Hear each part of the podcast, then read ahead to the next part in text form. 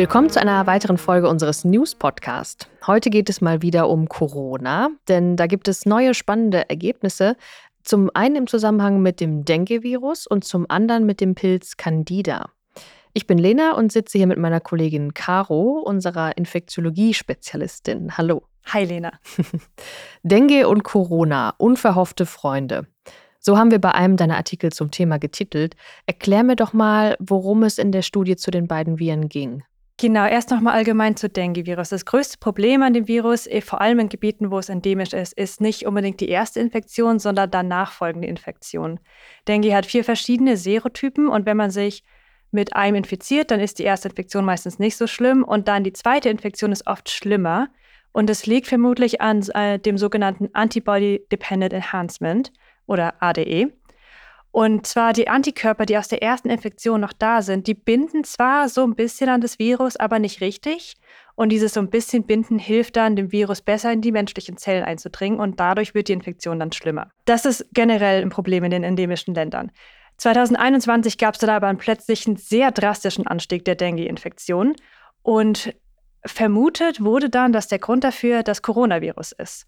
Und das wurde jetzt in einer neuen Studie nochmal genauer untersucht. Und da konnte gezeigt werden, dass die Antikörper gegen Corona an das Dengue-Virus auch binden können und genauso wie das Dengue-Viren untereinander machen, dabei helfen kann, dass das Virus besser in die Zellen eintritt und dadurch eine Infektion schlimmer wird.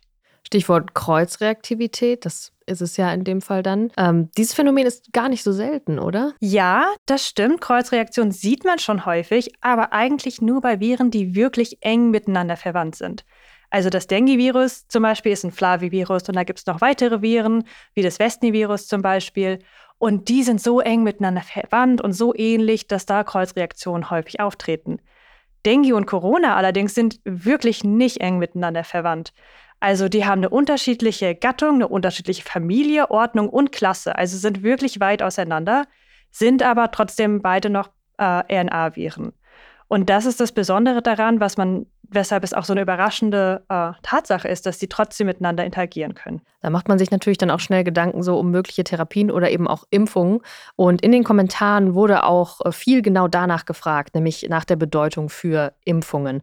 Wissen wir da schon genaueres zu oder ist das jetzt einfach noch zu frisch alles? Genau, also generell muss man sagen, das ist alles relativ neu und es ist noch nicht äh, alles bestätigt und wir brauchen mehr neue mehrere Studien noch dazu, die das alles weiter untersuchen. Es wurde aber gezeigt, dass die Antikörper, die durch den Impfstoff gegen Corona gebildet werden, das ist nämlich das Spike-Protein auf dem Coronavirus, dass die, genau diese Antikörper dann an das Dengue-Virus binden. Also ist es durchaus denkbar, dass eine Impfung dann den gleichen Effekt hat wie eine Corona-Infektion bei dem Dengue-Virus. Um, ähm, und ich habe gesehen, es wurde auch gefragt nach der Impfung von dem Dengue-Impfstoff. Um, ähm, es gibt da einen zugelassen, der heißt Dengvaxia. Und der ist aber nicht für Reisende zugelassen, um das nochmal deutlich zu sagen. Und zwar genau deshalb, weil durch dieses Antibody-Dependent Enhancement es dazu führen kann, wenn man äh, geimpft wurde, bevor man infiziert wurde und dann eine erste Infektion bekommt, dass die schlimmer wird. Und deshalb wird es momentan nur durchgeführt in Gebieten, wo Dengue wirklich endemisch ist und Leute schon eine erste Infektion durchgemacht haben. Dann lass uns doch mal den zweiten Punkt angehen. Candida, Candida albicans, um genau zu sein. Was gibt es da Neues in Sachen Corona? Genau, am Anfang stand die Frage, warum verläuft eine Covid-19-Infektion bei manchen Patienten so viel schwerer als bei anderen? Und da gibt es verschiedene Faktoren, die damit reinspielen, Immunsystem oder Vorerkrankungen. Aber auch Pilzinfektionen sind immer mehr ins Visier geraten, weil Pilzinfektionen zum Beispiel in der Lunge manchmal in bestimmten Fällen gefunden wurde bei Covid-Erkrankten und man auch gesehen hat, dass sich die Pilzflora im Darm verändert hat. Ah ja, das Darmmikrobiom ist ja auch ein immer beliebter werdendes Forschungsfeld und äh, rückt ja immer weiter auch in den Fokus von neuen Studien äh, zu dem Thema. Das heißt, es spielt in dem Fall dann auch eine Rolle, richtig? Ganz genau. Also Covid ist eine systemische Erkrankung. Es ist nicht nur eine Lungenerkrankung und geht oft mit einem dysregulierten Immunsystem einher. Und das führt dann eben auch zu einem veränderten Darmmikrobiom. Und dieser Pilz, den du schon angesprochen hast, Candida albicans, das ist ein fakultativ pathogener äh, Pilz. Das heißt, er kann im Darm sein, in einem gesunden Menschen und es sind auch ungefähr 75 Prozent der Menschen damit infiziert.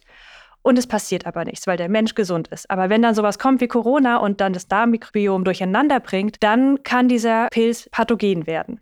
Und das wurde jetzt auch nachgewiesen, nämlich dass Candida albicans äh, vermehrt vorkommt in Covid-Erkrankten und dass die Diversität im Darm generell niedriger ist.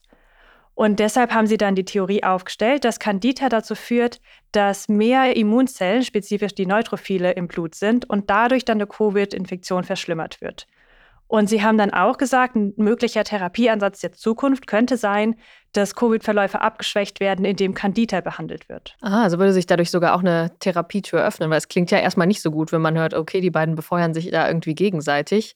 Äh, aber das klingt ja jetzt doch dann nach einem vielversprechenden Ansatz, wenn das weiter beforscht wird noch. Genau, die Hoffnung wäre, dass man das eben ausnutzen könnte. Hm, clever.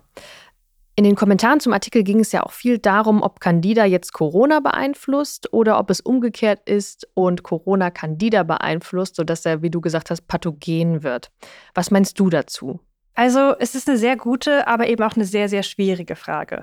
Und in der Studie, die, äh, um die es da ging, gab es auch Versuche, bei denen Mäuse zuerst mit Candida infiziert wurden und dann mit Corona. Und da konnte man sehen, dass diese Mäuse mit Candida eine stärkere Immunantwort und damit auch einen stärkeren Verlauf hatten als Mäuse, die nicht mit Candida infiziert waren. Ich glaube persönlich aber, dass es gar nicht so wichtig ist, dass wir wirklich genau herausfinden, ob sich Candida, ob Candida Corona beeinflusst oder andersherum.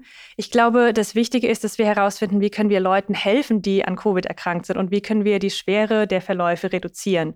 Und mit Candida scheint sich da eine neue Möglichkeit zu eröffnen, wie man solche Patienten besser behandeln kann. Also ein Virus und ein Pilz äh, im Bunde mit dem Coronavirus, aber wie wir jetzt erfahren haben, nicht unbedingt nur zu unserem Nachteil.